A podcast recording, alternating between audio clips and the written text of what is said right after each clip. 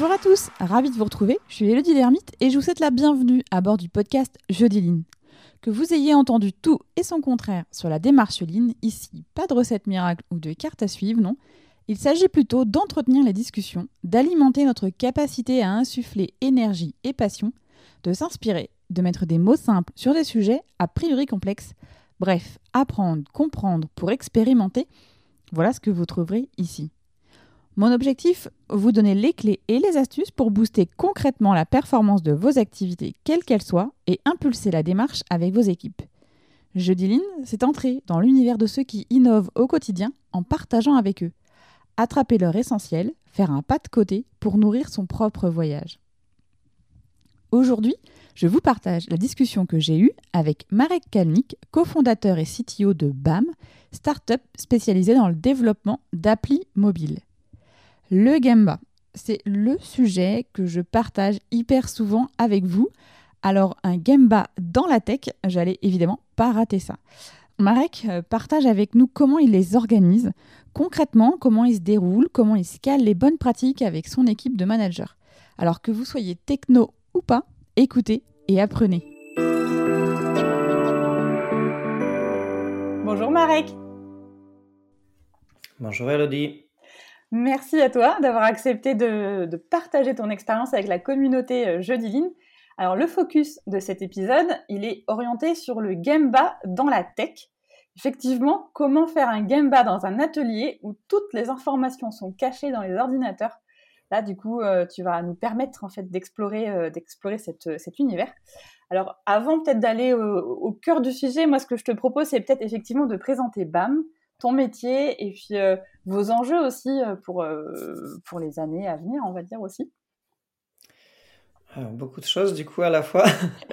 donc BAM, on a une équipe de développeurs mobiles. On a une agence de développement, 130 personnes aujourd'hui. Donc je pense que parmi les plus grandes en France.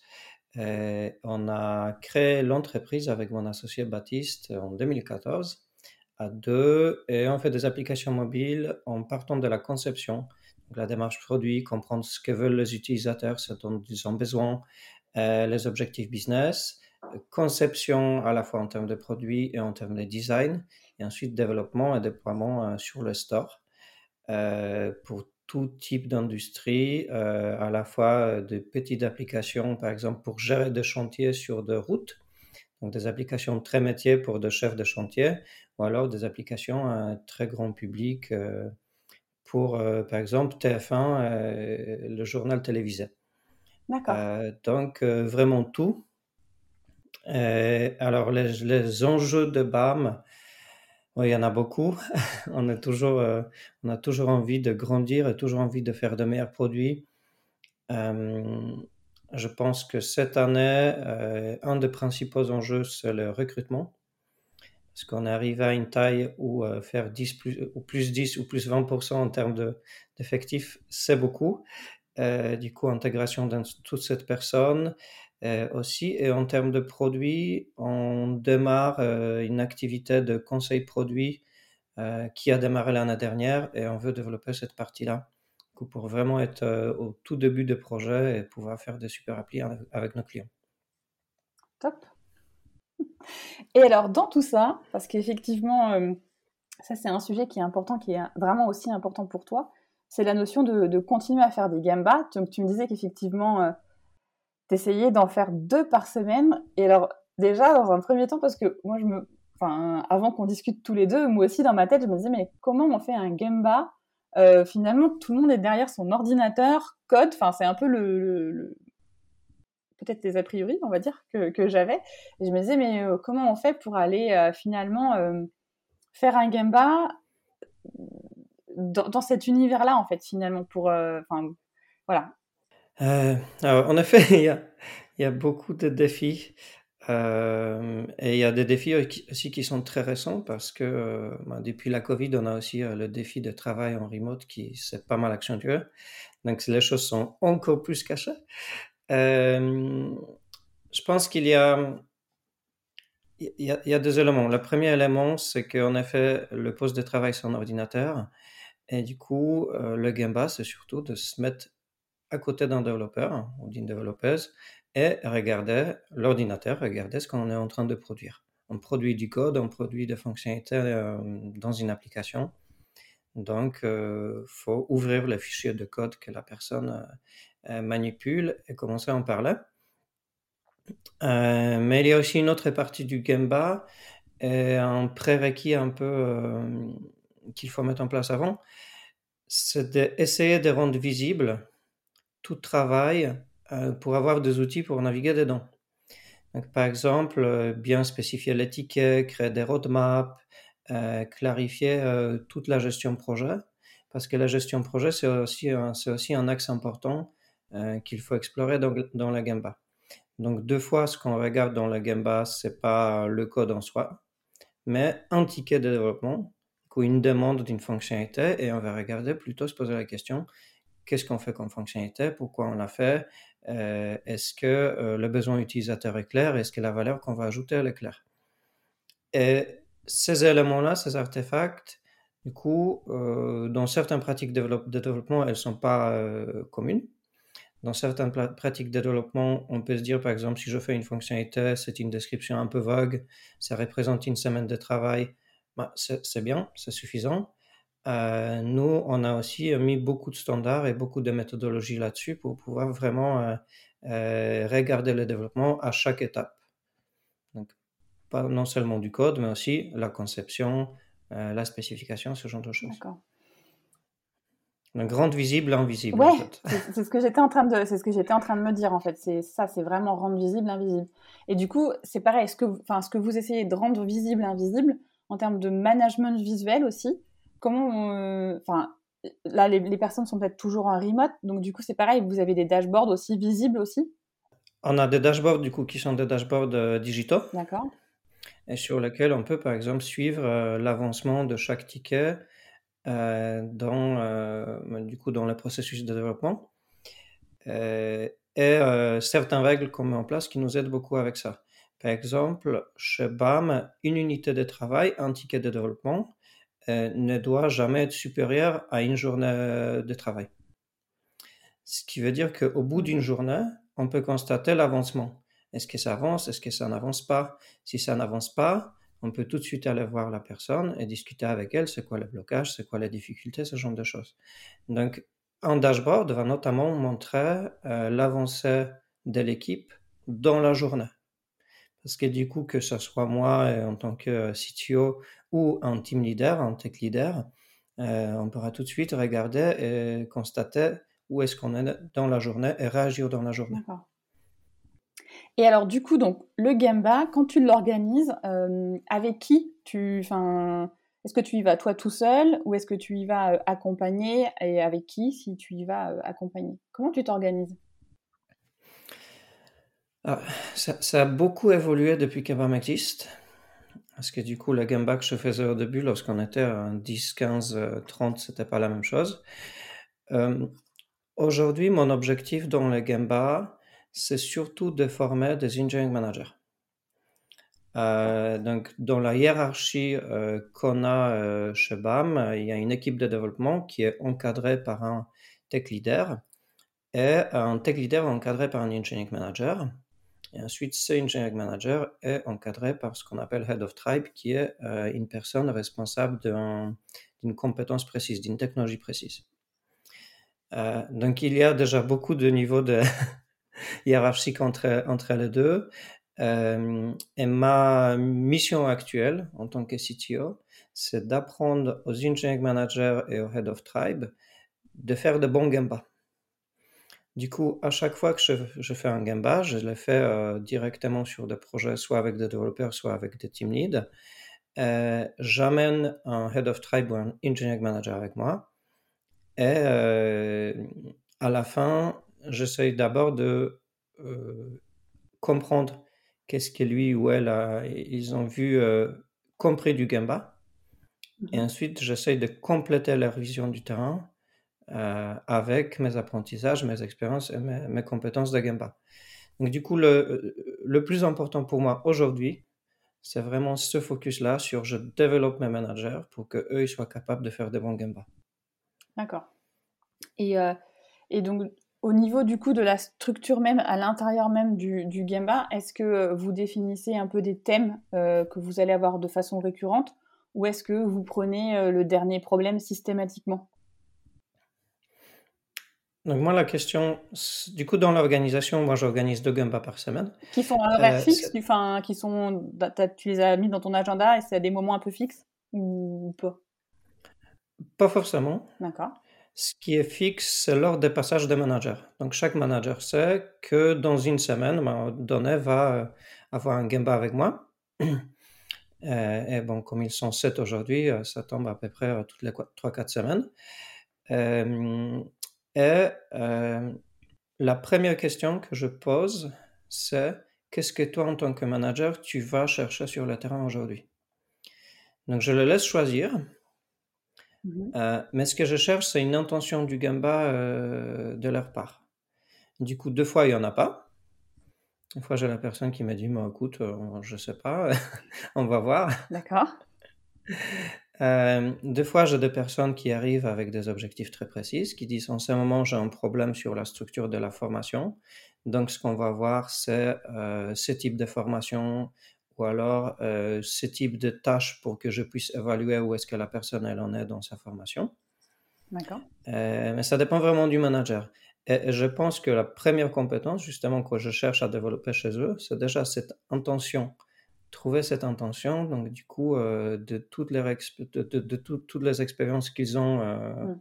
au cours d'un projet, de créer un certain frame, une certaine logique qui va les amener vers le sujet qui sont vraiment importants. Mmh. Mais ça fait partie d'apprentissage aussi. Oui, tout à fait. Et donc, euh, du coup, et après, donc, selon leurs besoins, là, tu vas aller soit aller voir plus précisément quelqu'un ou euh, aller regarder un sujet, euh, aussi euh, avec eux. mais encore une fois, cette notion de virtualité, je ne sais pas si c'est le bon terme, mais que c'est pas palpable, on va dire. comment à un moment c'est pareil, t'amène aussi la personne à cheminer, à, ce que ça lui saute aux yeux entre guillemets? Pense que le sujet clé, c'est de euh, orienter tout autour des livrables. Parce que du coup, si on se pose la question qu'est-ce qu'on est en train de produire? Et quels sont les livrables associés, euh, on peut rapidement rendre palpable la chose.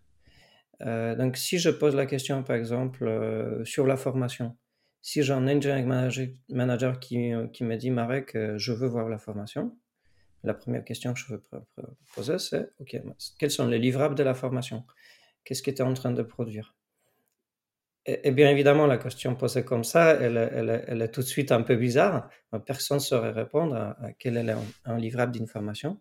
Donc c'est là où on ramène le framework Lean, on, ramène le TPS euh, et, on dit OK, la formation, elle passe par des standards. Mm.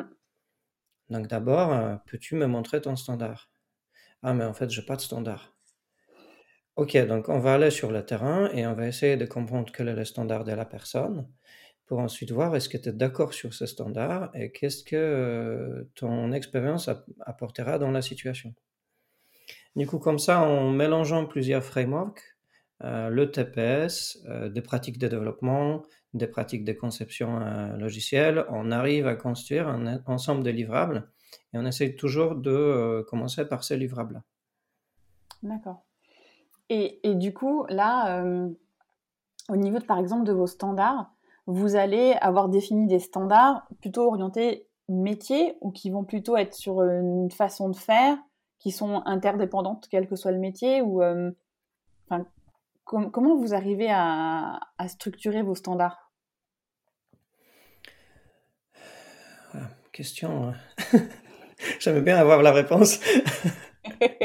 Question bah, après, ça est trop compliqué, il n'y a pas de souci, hein, tu me dis ça, mais c'est parce que du coup, là, je, tu expliques qu'il y a plus, enfin, il y a différents métiers avec différentes expertises. Mhm. Et comment vous arrivez à identifier Il y aura peut-être des standards qui seront communs et d'autres qui ne le seront pas? Donc, il y a quelques types différents de standards. Donc, il y a, hum, par exemple, un standard qu'on a sur euh, l'analyse de bugs. Donc, lorsqu'on analyse un défaut, on essaye de comprendre d'où vient un défaut dans le code. un, des éléments du standard, c'est un point de contrôle qui dit j'ai identifié l'endroit précis dans le code qui produit le défaut. Mm-hmm. Donc c'est un standard qui est très large, très descriptif, qui apporte peu de, je dirais, d'aide dans cette analyse-là, mais qui permet aussi de s'assurer que la personne elle est bien guidée. Et donc, quelqu'un de très expérimenté dans l'analyse des défauts, la première question qu'il va poser à, à, la personne qui l'analyse, c'est bah, montre-moi la ligne en fait. Mmh. Donc, on reproduit le geste de l'expert et on a essayé de le, de, le, de le, montrer. Ensuite, comment trouver cette ligne, euh, ce, défaut dans, dans, le code qui potentiellement euh, euh, le bug est extrêmement compliqué, ça prend plusieurs jours à, jours à débugger. Ça, on va jamais, euh, je pense qu'on va jamais réussir à le transmettre sous forme d'un standard. Euh, donc, il y a des standards de ce type-là qui sont du coup qui ont pour objectif de pointer la personne dans la bonne direction et de lui dire si tu es arrivé à faire ça, ça veut dire que, que c'est bon. Hmm. Et de l'autre côté, il y a des standards du bon code. On se dit par exemple, créer un formulaire avec euh, de la validation, ben, il y a trois façons de le faire, selon ton contexte technologique, selon les librairies. Il n'y en a pas plus. Voici le code qu'il faut et voici euh, à quoi ça devrait ressembler. Donc en fait, dans ce cas-là, le standard, est extrêmement précis. Euh, et les personnes peuvent l'appliquer directement, quasiment en copier-collant du code qui est dans le standard. Donc, je pense qu'en fonction du, euh, en fonction du contexte, le standard, il, y en a de différents types. Euh, et on essaye de toujours chercher euh, la valeur du standard d'un côté, qu'il soit utile, qu'il soit utilisé. Et ça dépend du coup beaucoup de, de, de, aussi sa pérennité, parce que certains standards, notamment dans la technologie, peuvent très rapidement sortir d'usage. Donc, c'est aussi des signaux qu'il faut euh, mmh. peut-être les changer, les rendre plus génériques, etc. pour nous, le standard, c'est quelque chose de très vivant. Euh, la, définition de standard que j'aime bien, c'est la meilleure pratique à date. Mmh. Et, forcément, on part du principe qu'elle est imparfaite. Oui, tout à fait. Mais après, il faut, enfin, effectivement, c'est ce que tu disais, vous, vous êtes sur un, un, système aussi qui évolue très rapidement. Donc, euh, comment tu arrives à faire en sorte que le, standard il soit vraiment mis à jour, euh, peut-être pas en temps réel, mais euh, je sais pas, c'est quoi la durée d'un standard par exemple chez vous? Enfin, c'est peut-être des questions pièges. Hein. mais pour, ben, parce qu'en fait, moi, côté prod, un standard par exemple peut rester le même pendant deux ou trois années parce qu'il n'y a mmh pas la, production, elle, est sur une certaine stabilité d'une certaine façon et les pratiques vont pas évoluer. Après, à, mmh. tort peut-être, mais moi, de vue de, mon point de vue, la tech, c'est quand même, c'est quand même euh, hyper mouvant et j'ai l'impression que les technologies, elles avancent hyper vite. Donc, je me dis, comment vous arrivez à être capable d'avoir un peu un standard à un moment qui fait qu'il y a un alignement euh, avec tous les développeurs? Ah, pour, pour, appuyer un peu ce que tu dis, euh, j'ai une, une, histoire rien à voir avec Lean, mais on a sorti un radar euh, de technologie mobile, donc une étude qui euh, montrait notre avis par rapport aux différentes technologies. Euh, est-ce qu'il faut les utiliser? Est-ce qu'il faut les éviter parce qu'elles sont plus à jour et ce genre de choses? Et deux, deux, histoires qui sont intervenues. On a terminé le radar en juin et on l'a publié en septembre. Et entre juin et septembre, on était déjà obligé d'échanger euh, 3 sur 50, euh, 3 technologies de 50 qu'on avait parce que la situation a changé. Et du coup, c'était plus possible de publier ce qu'on avait, ce qu'on avait écrit. Euh, et une autre histoire qu'il y a à ces radars, c'est que pendant la réunion, on décidait du, contenu. Il y avait une personne qui disait, euh, en fait, cette pratique-là, elle est fortement recommandée, il faut que tout le monde l'utilise et l'autre dans la même réunion qui disait mais attends non pas du tout. En fait faut arrêter c'est une mauvaise pratique. Il y en a, il y en a déjà une nouvelle. Donc, oui ça évolue extrêmement vite. Euh, moi alors ce que j'essaye de faire aujourd'hui là-dessus c'est de nous inspirer de Toyota et notamment de cycle d'ingénierie de nouvelles voitures.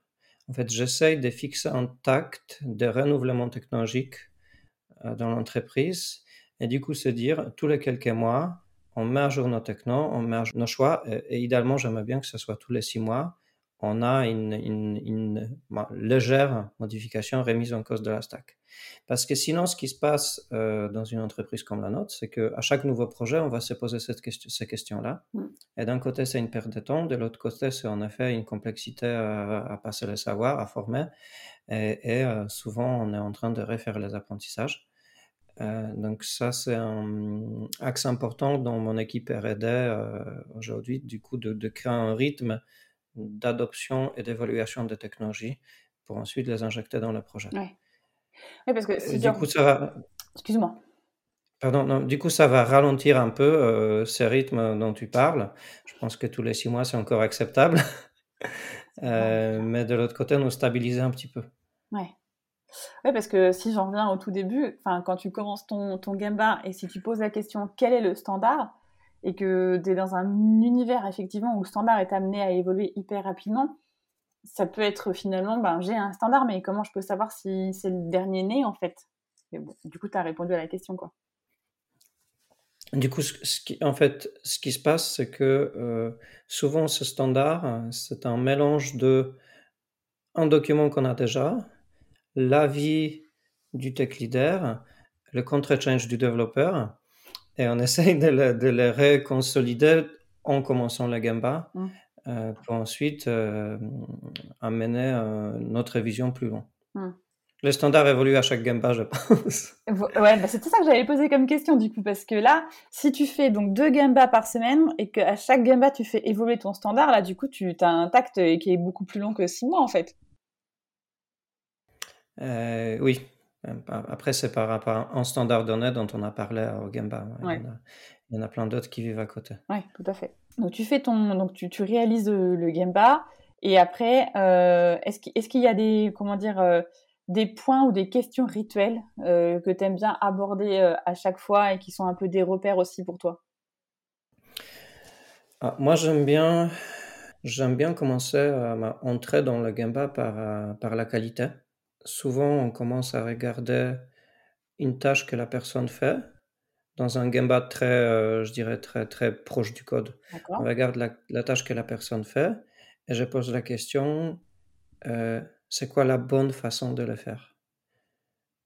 Comment tu décides qu'est-ce que tu fais? C'est bien, c'est suffisant? Euh, et comment tu prends les décisions? Parce que si on code une fonctionnalité, euh, même un tout petit ticket, une toute petite fonction, il y a une cinquantaine, une centaine de lignes de code. Ça veut dire que la personne qui le code, elle a une cinquantaine, centaine de décisions à prendre pendant qu'elle réalise cette tâche. Euh, c'est que de, que de tâches mentales. Donc, en fait, à chaque ligne, on doit, on doit faire un choix. Euh, et du coup, c'est souvent une question difficile parce qu'on a une notion intuitive de c'est bien, c'est pas bien. Mais essayer de l'expliciter, euh, ça nécessite de, euh, du coup, de, remonter un peu, de prendre la, du recul et de commencer à se poser des questions euh, de fond sur notre métier, sur nos compétences, sur les bonnes et mauvaises pratiques. Du coup, ça, ça, fait toujours ça déclenche toujours des discussions très, très intéressantes. Ouais. Ouais, ok. Et donc, là, dans l'environnement, mettons, vous êtes avec un développeur qui est donc va être devant son ordinateur, qui va vous expliquer comment il fait sa ligne de code. Euh, comment vous intégrez aussi l'écosystème qui est autour, personnes qui, qui, gravitent euh, aussi autour. Euh, est-ce que du coup, vous, vous, allez aussi intégrer, parce que tu disais qu'il fallait être concentré et prendre des décisions. Est-ce que cet élément-là aussi de Là, je, raccroche un peu à un, épisode que j'ai fait avec euh, Nathalie euh, euh, Bouilla sur la partie d'ergonomie, la notion de charge mentale, d'être concentré, de refaire un peu des, temps de pause du cerveau, enfin, toutes ces notions-là, est-ce que comment vous arrivez à les évaluer aussi? Alors, je pense que c'est un moment où, aussi c'est intéressant de, revenir à cette, problématique du remote, en fait, parce que si on va sur le terrain, moi, le Gemba, j'essaye de le faire directement derrière le poste euh, de travail. Donc, euh, open space, euh, toute l'équipe est à côté, plein de développeurs autour, etc. Donc, on voit vraiment les conditions réelles. Euh, c'est peut-être un peu basique, mais en fait, chez nous, chaque développeur peut choisir son matériel. et donc, moi, la première chose que je regarde, c'est le poste de travail de la personne. Mm. Est-ce qu'elle a un bon écran? Est-ce qu'elle a le bon clavier? Qu'est-ce qu'elle a choisi comme matériel? Euh, est-ce que euh, elle peut euh, facilement ouvrir toutes ses fenêtres et les afficher d'une manière qui est pratique? Donc, je commence à regarder ça et je commence à regarder ça assez spontanément parce que moi, en tant que développeur, aussi, je sais que c'est des sujets qui ont énormément d'impact. Et ensuite, pendant qu'on fait le Gamba, ben, en fait, on voit ce qui se passe dans la vie réelle. Est-ce qu'il y a de notifications qui pop parce qu'il y a une discussion euh, Teams ou Slack qui est lancée? Est-ce qu'il euh, y a quelqu'un qui essaye de venir pour déranger la personne? Euh, Ce genre de choses.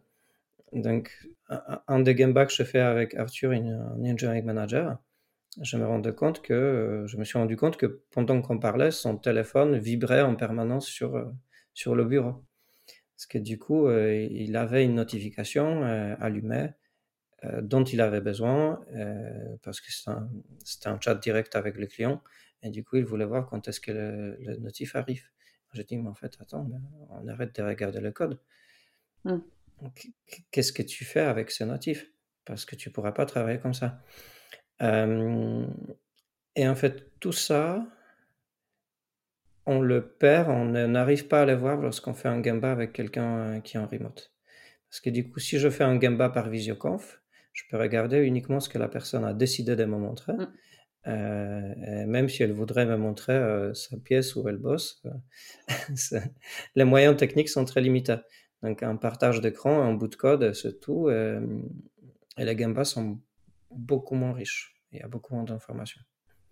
Et du, coup, là, si on continue sur cette notion d'être en open space, d'être, on va dire, je sais pas moi, tu te rends compte qu'ils sont légèrement dérangés assez régulièrement.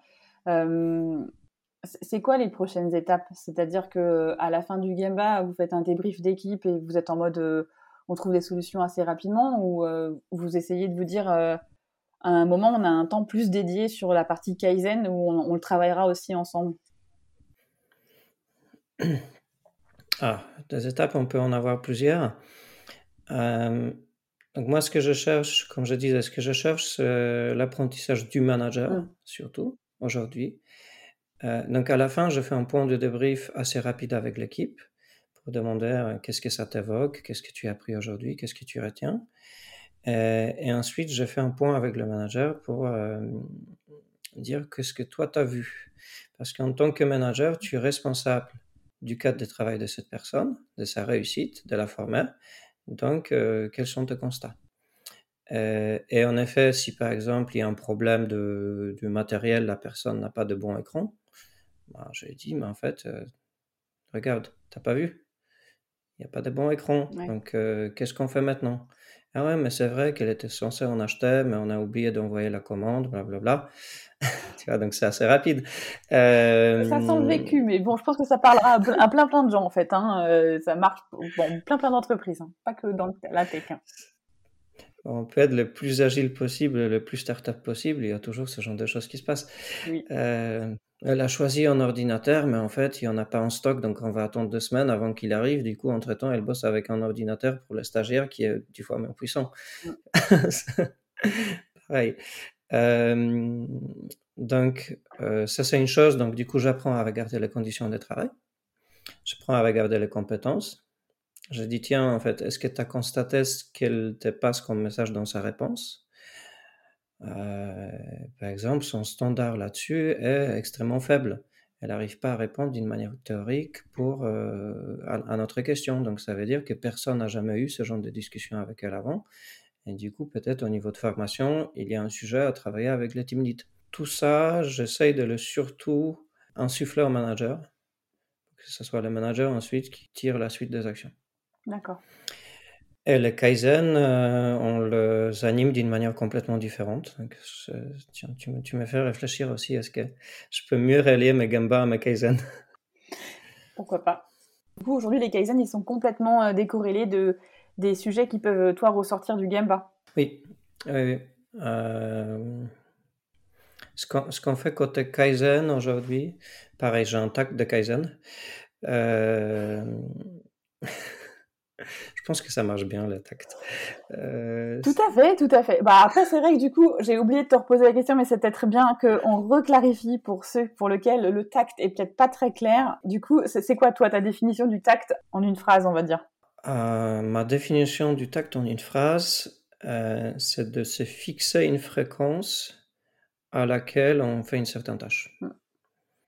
Et donc, notamment, euh, deux gamba par semaine, pour moi, c'est un tact. tact. Euh, deux, kaizen par mois, c'est un tact. Euh, nous, on fait de kaizen sous un format de une journée dédiée. Et c'est mon tact personnel. C'est-à-dire, je, je, veux faire, moi, organiser deux journées kaizen. Et s'il y en a plus dans la boîte, je suis content. Euh, mais mon objectif euh, en tant que CTO, l'année dernière, c'était un objectif que je présentais devant mon comité de direction en disant en tant que CTO, je veux tirer de Kaizen par, euh, mmh. par mois. Ouais. et... du coup, oui, la, manière de les animer, c'est du coup de passer les équipes, de passer les, les team leads, de passer voir les team leads euh, et, euh, tout simplement leur poser la question, euh, c'est quoi les sujets durs sur lesquels vous aurez besoin de réfléchir. D'accord. Oui, c'est un peu la même finalement, c'est peut-être presque la même question initiale au niveau du Gamba, sauf que là, ça vous laisse plus de temps de réflexion peut-être en amont aussi, enfin, c'est moins tout de suite quoi. On, on, le prépare d'habitude, on commence à parler avec l'équipe entre 3 et 4 semaines avant la journée. Euh, et on se pose euh, souvent avec 4-5 euh, sujets qu'on trie, qu'on éclaircit, qu'on élabore pour au final se concentrer sur une problématique bien précise mmh. qu'on pourra travailler dans la journée. Ok.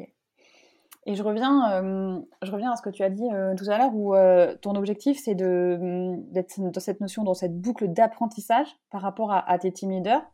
Et quand je mets face à ce que tu m'as dit aussi, c'est qu'aujourd'hui, vous êtes en hyper croissance, vous intégrez énormément de personnes. Combien de temps, euh, enfin, dans, les managers que tu vas accompagner, à partir de quel moment tu vois en fait que ça y est, enfin, il y a comme, enfin, je, évidemment, on ne nous voit pas parce que c'est un podcast, mais euh, à l'écran, je fais un peu comme une, petite courbe qui monte.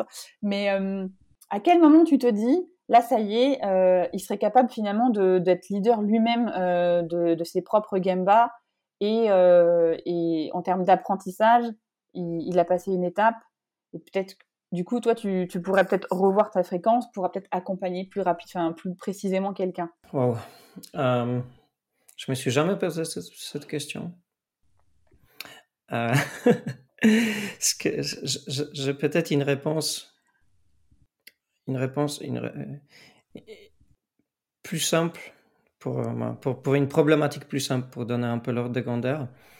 Euh, donc, à un moment, j'ai introduit un framework d'analyse de, justement de bugs dans la boîte.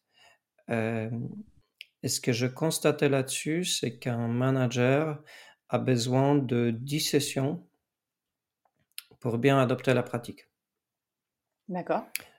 donc, je pense que le Gamba, c'est quelque chose qui est beaucoup plus difficile et beaucoup plus euh, variable. Mm. Euh, donc, à mon rythme, euh, ça, ça, va être minimum un an. Je pense. Mm. Ça, ça, pourrait sûrement valoir le coup d'augmenter le rythme de Gamba. C'est un défi. ouais, ou pas, mais c'était en termes de maturité, en fait. C'était cette notion-là de se dire euh, je conçois qu'au démarrage, on est un peu, on tient la main parce que du coup, on, a, on, est sur cette phase, euh, entre guillemets, d'apprentissage et on voit les premiers effets assez rapidement au début. Mais en fait, euh, dans un univers assez changeant, comment on arrive à, à, maintenir, en fait, à stabiliser et, à mettre, entre guillemets, bah, là, je reviens à la boucle du PDCA, mais c'est la cale, c'est tout pareil. À quel moment, en fait, le manager, tu le sens vraiment en maîtrise et en maturité et de se dire là, il, ça y est, là, il a passé un step, quoi? Ce qui est un peu compliqué avec le sujet, c'est que euh, c'est comme toute la pratique du lean. Euh, on arrive assez rapidement à obtenir des résultats qui sont intéressants et en même temps, quelque part, on n'est jamais au niveau. Parce que du coup, même moi, dans mes gambas, je suis jamais au, niveau. Je ne maîtrise pas le, le geste de gamba.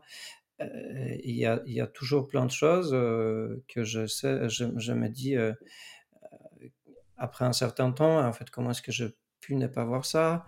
Euh, Ou alors là, j'ai une personne dans une situation particulière et j'ai aucune idée comment interagir avec elle pour faire la suite du Gemba.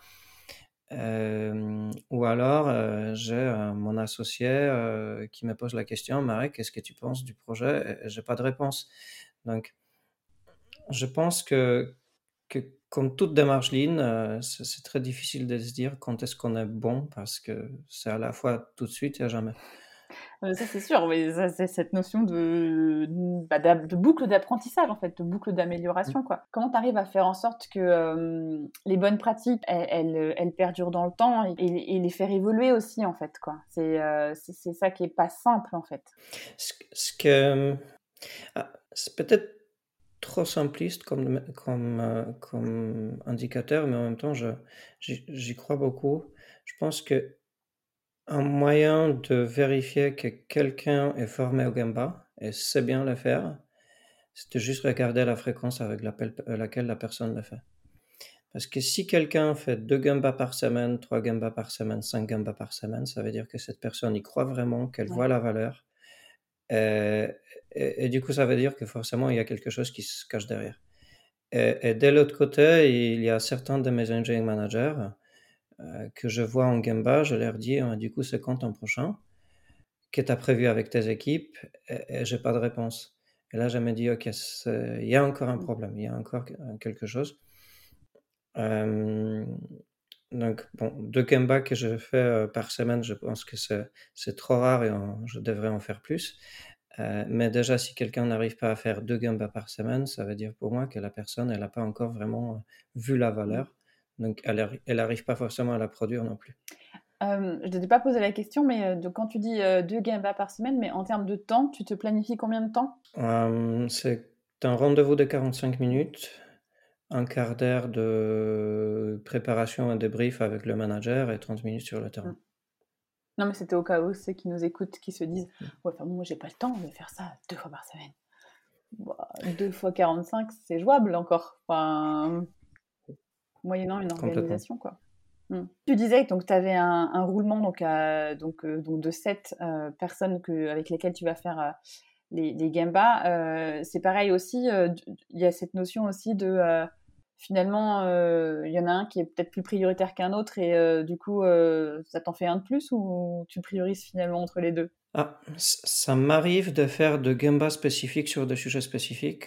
Lorsque je vois un problème dans la boîte et on veut vraiment l'adresser en profondeur, dans ce cas-là, je laisse mon roulement standard et j'ajoute des Gemba supplémentaires. donc récemment, par exemple, je fais trois Gemba sur, sur, sur une problématique de développement back-end parce que euh, on a beaucoup de décisions importantes à prendre à ce sujet-là. Et je me suis dit, faut, faut descendre sur le terrain pour d'abord euh, prendre un mmh. maximum d'informations. Ok. J'essaye de garder ces rythmes minimum, du coup, euh, de, de, de, ne pas reprioriser mes managers parce que ça veut toujours dire, dans ce cas-là, il y a quelqu'un que je ne vois pas. et c'est déjà assez rare. Donc... Oui, ouais, parce que du coup, vous avez aussi mis en place un agenda standard euh, au niveau de, l'équipe ou euh, après chacun s'organise un peu comme il veut? Euh, Chacun s'organise comme on veut. Ça, c'est vraiment quelque chose de, de, très flexible.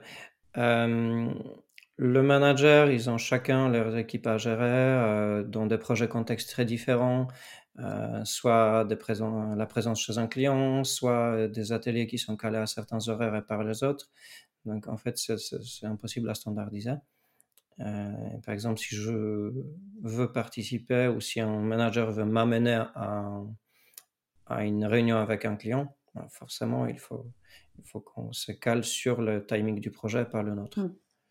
Il y a une petite logistique à gérer. Tout à fait, ça c'est sûr. C'est toujours cette notion de bah, de la valeur du client, en fait, qui est toujours prioritaire. Ça, c'est certain. Ok. Ben, je dirais que là, je suis un peu à court de questions par rapport au Gemba, parce que ça m'a semblé, ouais, enfin, c'est hyper clair. Après, aujourd'hui, si jamais, enfin, si tu faisais pas de Gemba, euh, bon, enfin moi, je pense que toi et moi on a du mal à l'envisager, mais euh, euh, dans, le, dans, cette notion de l'entreprise va de plus en plus grandir et forcément, enfin moi je vous le souhaite hein, que vous ayez de plus en plus de salariés. Comment tu te projettes dans, imaginons je sais pas, vous avez 500 salariés.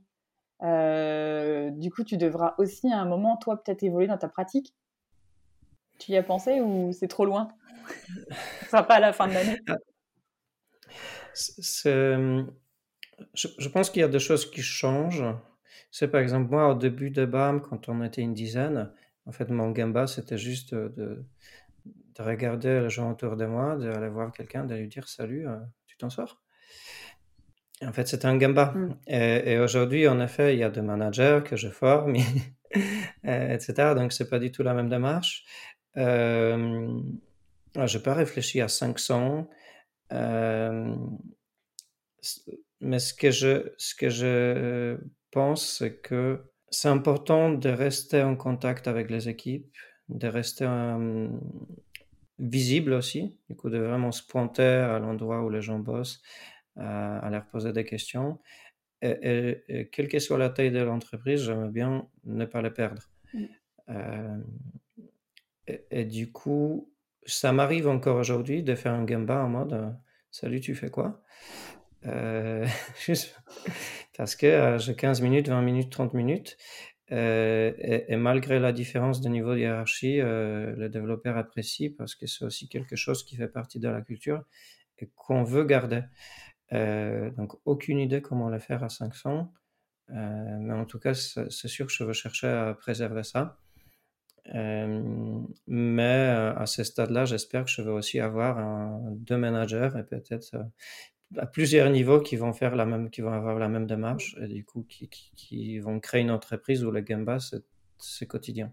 Ouais, alors du coup, je, reviens juste sur ce que tu viens de dire là parce que je me dis, imaginons c'est un newcomer, enfin quelqu'un qui vient juste d'arriver chez BAM et qu'il te voit débarquer et que toi tu lui dis salut, ça va, euh, c'est quoi ton souci du moment euh, Comment vous cette notion d'intégration des nouveaux aussi par rapport au Gamba, tous ces sujets là en fait? Ah bon, si je fais ça avec des nouveaux, c'est vrai que c'est pas facile ah. pour eux. Euh, lorsqu'on a de nouveaux qui arrivent, euh, euh, il y a dans, dans, le processus d'onboarding, il y a un café avec moi qui est prévu. En fait, chaque nouveau m'invite à un café et, en fait, je, une des choses que j'essaie de passer, une des de, de, de, messages que j'essaie de passer pendant ce café, c'est je suis accessible en tant que CTO, on peut parler, on peut discuter, Parfois, ça va prendre trois semaines si tu as besoin de quelque chose, mais je suis là et on peut avoir une discussion euh, comme euh, deux personnes qui sont passionnées de leur job mmh. euh, dans la tech. donc ça facilite un peu parce que déjà, ils m'ont parlé au moins une fois avant. et deux, si on fait un Gamba formel avec un engineering manager et un nouveau, ça fait partie de la préparation par l'engineering manager d'expliquer ce que c'est un Gamba euh, de le préparer. Et moi aussi, en, arrivant sur le terrain, j'aime bien dire Salut, je suis là pour apprendre, pour, pour comprendre est-ce que je fais bien mon job. Mm. Parce que mon job, c'est de te faire réussir. Mon job, c'est de t'aider à être un excellent dev.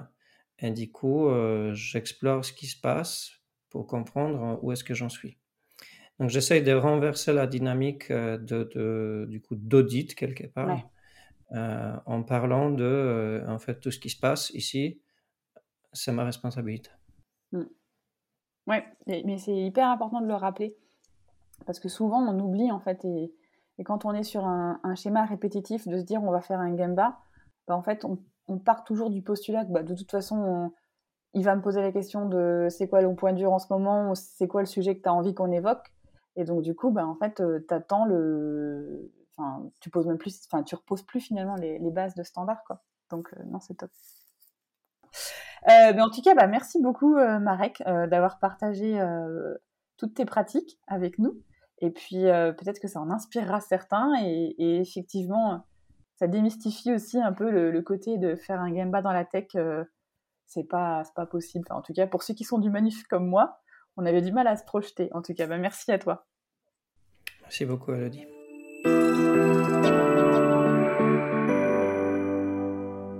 J'espère que cet échange vous a permis d'explorer le Gemba à travers des nouvelles lunettes, celles des nouvelles technologies. Marek l'a partagé, son écosystème se renouvelle sans cesse, alors il a défini un tact, une fréquence de revue de ses standards. Le standard est la base de la démarche ligne et il explicite la connaissance des meilleures pratiques et savoir-faire à ce jour. Le standard pour former et stabiliser avant d'améliorer. Dans l'épisode, on a également évoqué la charge cognitive et j'ai fait référence à un précédent épisode. Il s'agit de l'épisode 75 Lean et Ergo avec Nathalie Bouya. Merci pour votre écoute et vos retours et questions qui nous permettent collectivement de comprendre et d'apprendre. Si vous pensez que cet épisode peut intéresser vos amis ou vos collègues, il vous suffit de cliquer sur Partager. Ça permettra à ceux qui hésitent de passer le cap en commençant par écouter le podcast. Enfin, si vous souhaitez me contacter, vous pouvez le faire via la page LinkedIn dédiée, le jeu des. Échanger avec vous est toujours une source d'apprentissage. On se retrouve dans 15 jours. En attendant, n'oubliez pas d'ici là d'oser dire jeudi ligne.